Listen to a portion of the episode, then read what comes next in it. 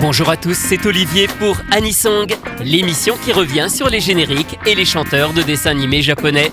Le principe est simple, réécouter un générique que tout le monde connaît et découvrir son interprète ainsi qu'une seconde chanson, elle, beaucoup moins connue. Aujourd'hui, le groupe Moon Lips et la seconde version de Moonlight Densetsu dans Sailor Moon S et Supers.